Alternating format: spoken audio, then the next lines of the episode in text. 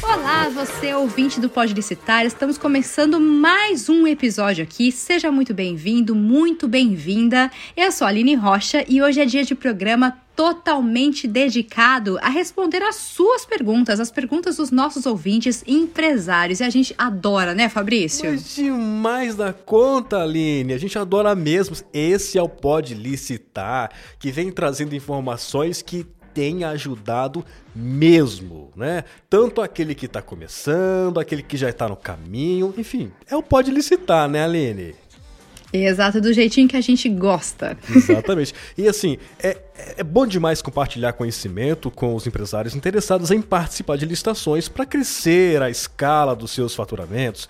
Assim, quem não gosta de ver os empresários satisfeitos, movimentando a economia e gerando oportunidades de trabalho para tantas pessoas, não é verdade, Aline? Disse tudo, Fabrício. E olha, hoje eu tenho um, um anúncio aqui, né? Você já sabe, Fabrício, mas eu queria falar para os nossos ouvintes também, né? Pode? Pode, Aline, pode falar. Gente, esse aqui é o meu último Pode Mas olha, Fabrício estará muito bem acompanhado daqui para frente. Eu vou ali cuidar de um outro projeto e quem fica com vocês nessa conexão importantíssima é a Kátia Maia. Então eu vou aproveitar para apresentar para vocês aqui a Kátia Maia. Seja muito bem-vinda. Kátia, tudo bom com você? Oi, Aline, tudo bom? Estou aqui nessa missão, né, dificílima substituir você. Eu sempre fui ouvinte do Pode Licitar e agora estou aqui. Difícil de te substituir, Aline, ao lado do nosso querido Fabrício Lázaro. Obrigada pela acolhida, por estar aqui me passando esse bastão, Aline. Tenha certeza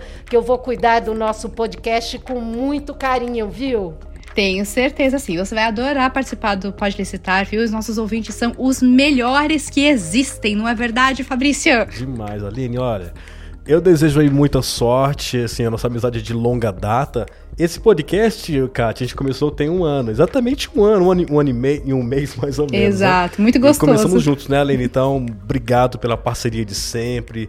Enfim, por tudo que você conseguiu transmitir né, do, do, do portal de compras públicas para os empresários, que eu tenho certeza que a sua voz foi muito bem ouvida, foi bem, muito bem interpretada para bons negócios, para caminhos terem sido deslanchados. Olha a minha responsabilidade, hein, Aline? Um ano aí de substituir, mas olha, Vou, vou dar o meu melhor, vou fazer o melhor e volta de vez em quando aqui, Aline, para dar um oi pra gente. Pode deixar, contem, contem comigo, viu? E olha, gente, eu agradeço demais por, todas, por todos esses momentos aqui ao Fabrício e a você, ouvinte, né? Então eu deixo vocês cuidarem desse episódio agora, Fabrício e Kátia. Um episódio todo voltado para responder as perguntas dos nossos ouvintes que a gente recebeu pelo e-mail imprensa@portaldecompraspúblicas.com imprensa.com.br, um e-mail que você ouvinte já conhece e se não conhece, lembra aí, imprensa@portaldecompraspublicas.com.br um bom programa para vocês.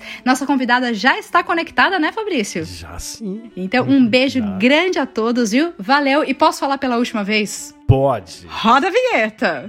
Rodou, Aline. um beijo. Pode licitar um podcast do Portal de Compras Públicas. Valeu, Aline. Então, Beijo, vamos lá, Aline. vamos para nossa entrevista de hoje, né, Kátia? Que, e quem já está conectada com a gente ela, que eu já chamo, eu chamo assim de Dani, tá, Kátia? Já ótimo, você, ótimo. Já, já vou também começar chamando de Dani, viu, Daniela? É a Daniele Veríssimo. Ela já é sócia do Portal de Compras Públicas e eu acho, inclusive, que ela é sua conterrânea, viu? Vai. vai é, é, guarda essa informação, exatamente. né? Exatamente. Dani, mais uma vez, bem-vinda ao Pode Licitar. É, olha só, nós vamos começar pela pergunta do, do empresário e ouvinte Antônio Silva, de Sergipe, e ele pergunta o seguinte: segura essa aí, Dani. Toda licitação tem uma fração destinada para MEI, microempresa e EPP? Então, antes de responder a pergunta, quero também me despedir da Aline, quero desejar boa sorte a ela. Foi um prazer estar aqui junto no Podlistar, tá? E também dar boas-vindas, né, à Kátia, que vai aqui compor o nosso grupo do Podlicitar. Para responder aqui a pergunta, então, toda licitação tem uma fração destinada a MEI, microempresa ou EPP, né, empresa de pequeno porte, Primeiro, é bom saber que a diferença entre microempreendedores individuais, o MEI, microempresas, que é o ME, e empresas de pequeno porte, é estabelecida a partir do faturamento anual de cada uma. A receita bruta de cada uma dessas configurações. O MEI é optante pelo Simples Nacional e só pode participar de processos de licitação exclusivos para ME, EPP e empresas de pequeno porte de até 80 mil reais. Entretanto, é necessário salientar que a nova lei de licitações prevê exceções para a aplicação dos dispositivos na Lei Complementar 123. Lei essa que regulamenta as microempresas e as empresas de pequeno porte. A primeira ocorre em caso de licitação para aquisição de bens ou contratação de serviços em geral, quanto ao item cujo valor estimado for superior à receita bruta máxima admitida para fins de enquadramento de uma EPP, a saber, 4 milhões e 800 anuais.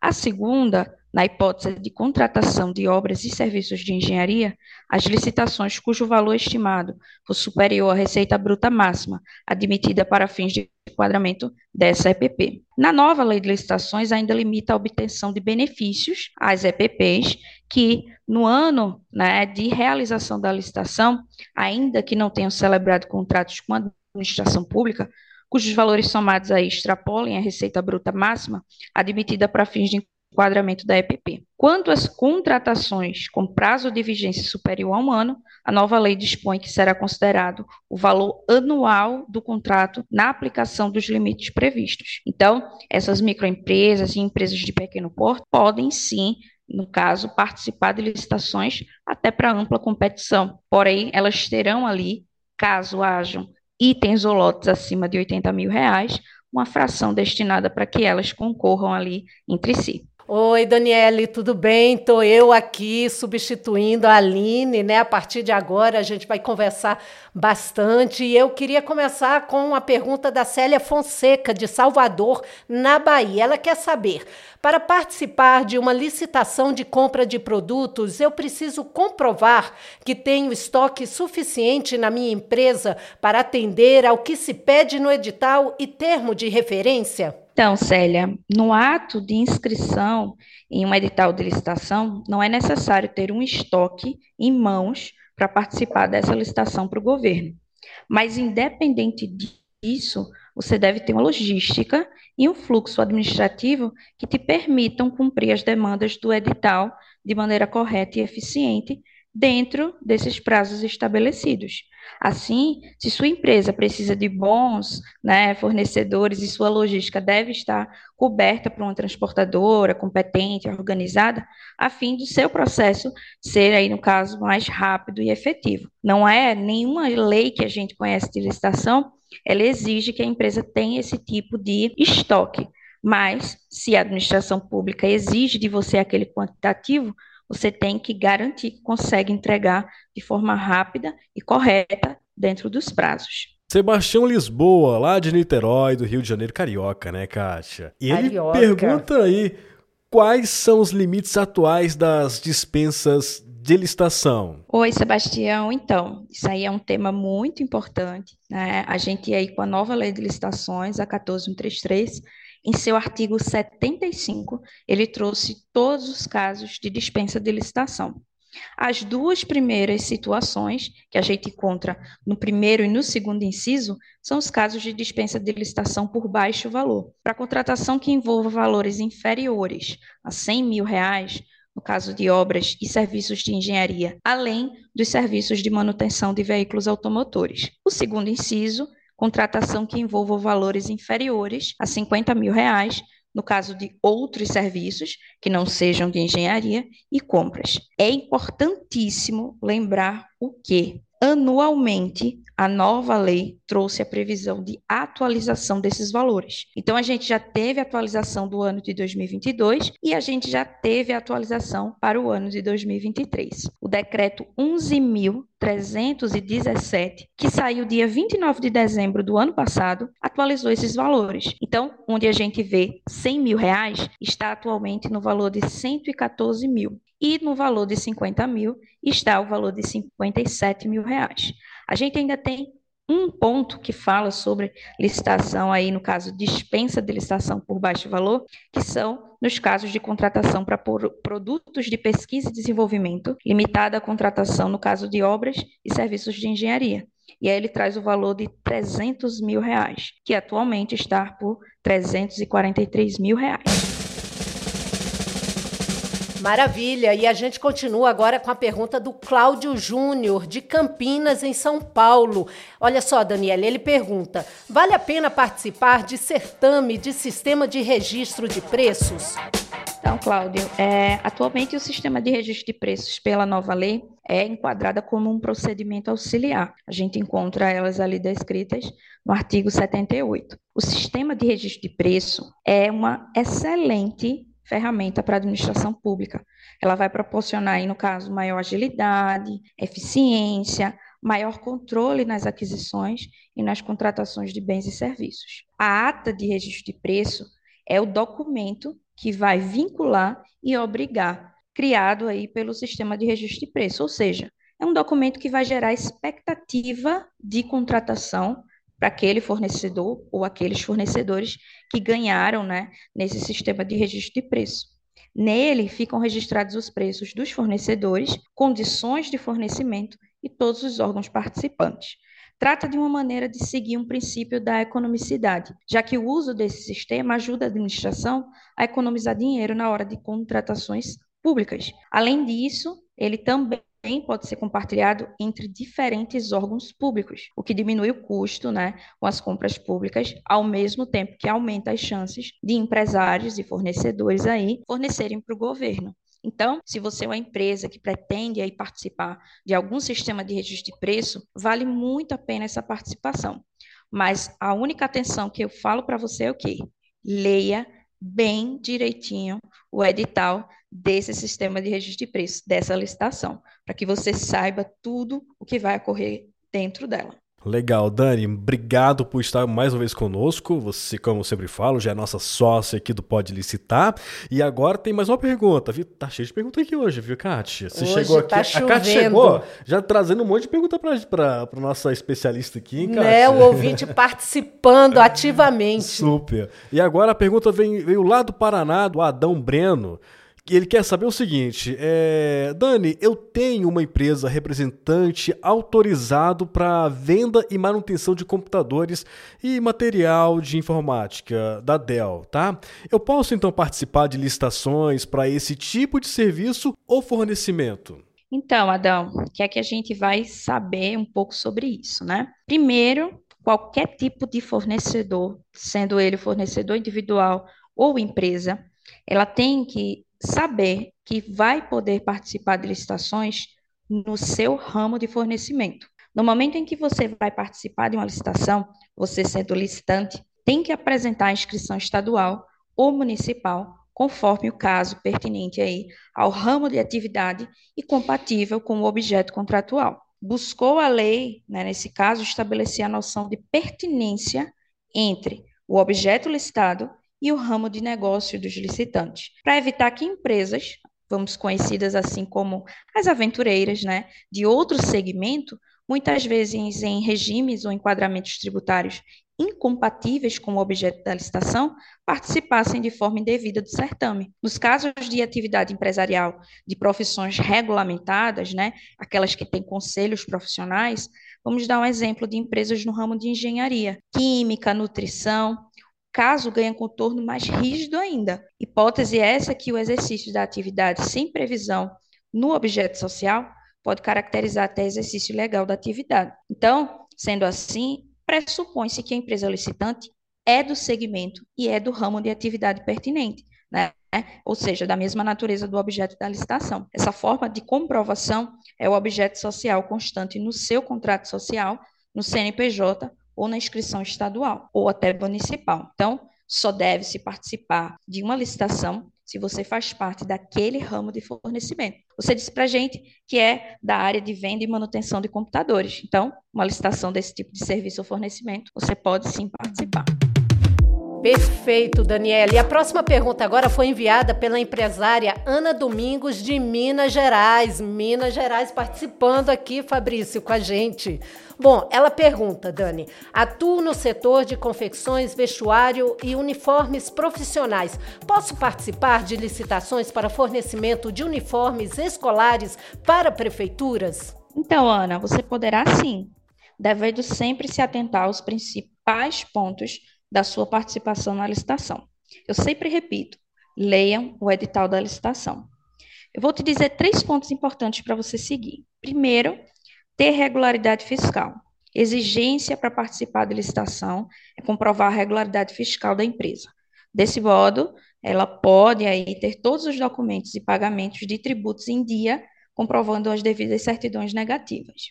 Segundo ponto, comprovar a capacidade técnica e econômica. Essa exigência é simples de entender. O poder público só contratará companhias ou empresas que realmente conseguem prestar aquele serviço. E terceiro, conhecer a lei de licitações. Também é muito fundamental que o responsável da empresa conheça a lei de licitações ou tenha uma assessoria para isso. É nela que vai estar disposto todos os requisitos, regras, exigências e cláusulas contratuais possíveis daquela contratação. Legal. E para finalizar, Dani, uma pergunta que veio da empresária Joana Gonçalves de Goiás.